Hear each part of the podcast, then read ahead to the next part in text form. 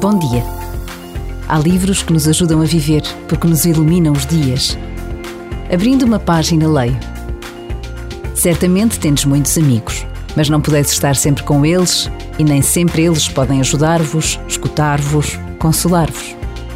Jesus, pelo contrário, é o amigo que nunca vos abandona. Jesus conhece-vos um a um, pessoalmente. Sabe o vosso nome, participa nas vossas alegrias e consola-vos nos momentos de dor e de tristeza.